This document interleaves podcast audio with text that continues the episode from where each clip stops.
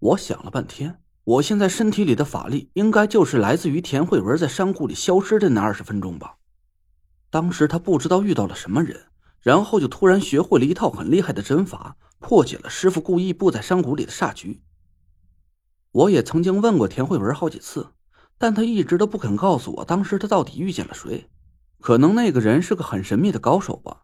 既然田慧文不肯告诉我，那个人的身份肯定是大有来头。算了，不去想了。我相信田慧文肯定不会故意隐瞒我什么，只是让我知道的时机还不成熟罢了。走吧，去干爹那看看。刚才心不在焉的，我都忘了问问潘浩了。那小子到底有没有见过师傅？他肯定没见过。田慧文很笃定。我奇怪的看着他：“你怎么知道的？他要是见着师傅了，就他那狗肚子盛不下二两香油的性子。”还不早就和你嘚瑟了。不得不说，田慧文分析的是头头是道的，我一下就笑了起来。还真是哈，算了，也不用问他了。哎，也没问问蒋亮，这家伙这段时间带着苏梅去什么地方？我这脑子。田慧文叹了口气，捏了捏我的鼻尖，说：“你刚才的心思就没在这儿呢。不过也不用着急，以后有大把的时间，再慢慢问。”嗯。我笑了起来，这句话让我听着非常舒服。有大把时间，这是我一直以来都很渴望的一件事。自打我第一天来到中州，拥有大把时间就成了我最奢侈的一个梦想。我必须在一年之内完成师傅的所有嘱托，娶到田慧文，坐上中州五魁的魁首，解开五魁的天命诅咒。这一年以来，我是天天都处在高度的精神紧张之中，头发都差点掉光了。我哪会有什么时间去享受生活？更别提是大把这种奢侈的字眼了。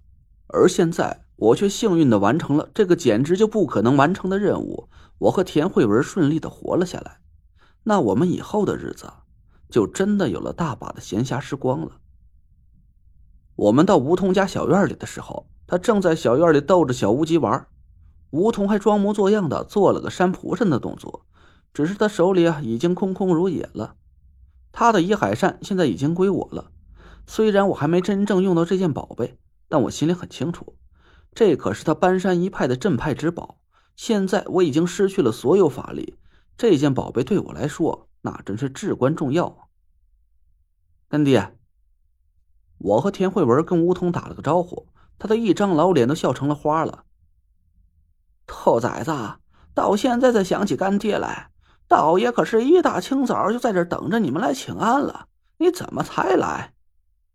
嗨，这太累了，起的有点晚。干爹，您身子骨还好？我笑了几声，梧桐朝我翻了翻白眼，说：“还成，没让你给折腾散架了。坐吧。”叔叔婶婶，小乌鸡伸着小手朝我跑过来，我把他抱在怀里，捏了捏他的小鼻尖刘妈从屋里满脸笑容的跑了出来，给我和田慧文倒上茶。我赶紧跟她道谢：“少爷、少奶奶，老婆子当时也是身不由己，诓骗了二位，我这给您二位请罪了。孙少爷的命也是您二位救回来的，老婆子就代老爷给二位道谢了。”刘妈拉着小乌鸡一起朝我跟田慧文跪了下来，我吓得赶紧伸手想拦住她。这谁知道刘妈的劲儿是真的超乎想象的大，我一下子没拦住，她竟然真的拉着小无极一起跪在了我和田慧文的面前。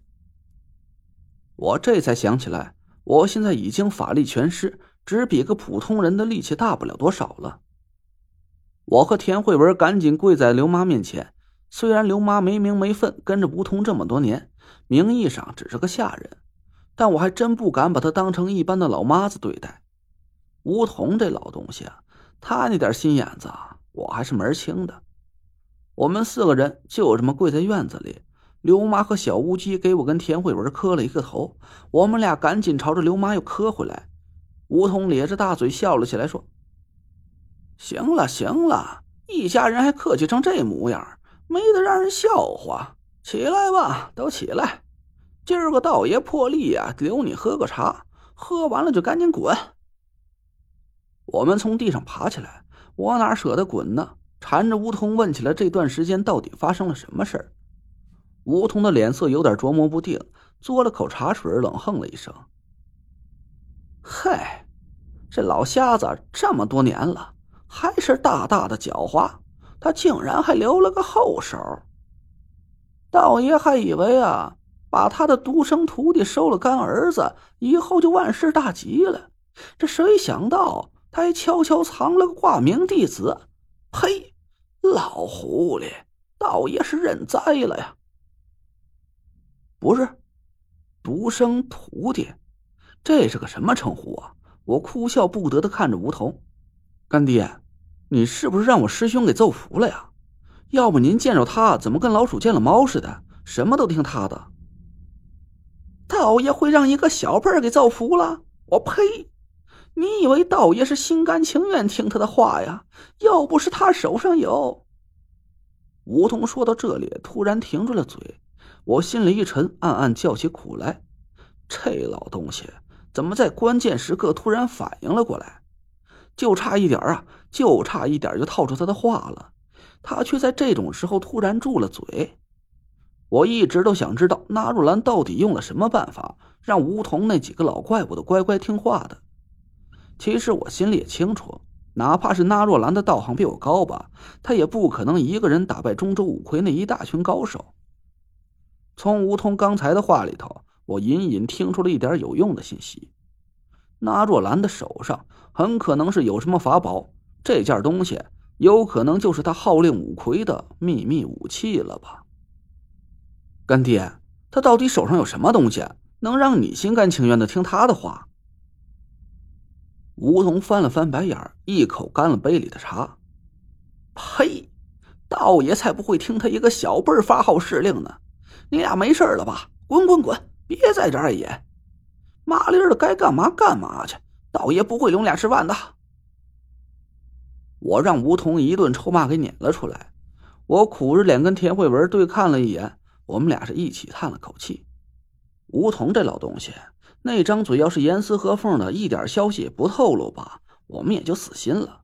可偏偏他就一句话说半截，吞半截，这简直就像是钝刀子杀人。让我心里猫抓猫挠的，又痒痒又挠不到地方。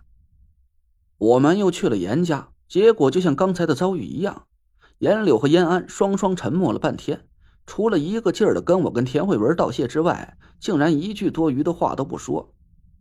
我问起他们这几个月去哪儿，他们只说呀是纳若兰请他们去景象大酒店，就是金祥大酒店里住着，一切生活起居都安排的妥妥帖帖的。我又问他们，到底为什么会配合纳若兰一起和我作对？严柳和燕安对看了一眼，一起默然摇了摇头。我恨得牙根直痒痒，真想搬个老虎凳过来，直接给他俩上个大刑了。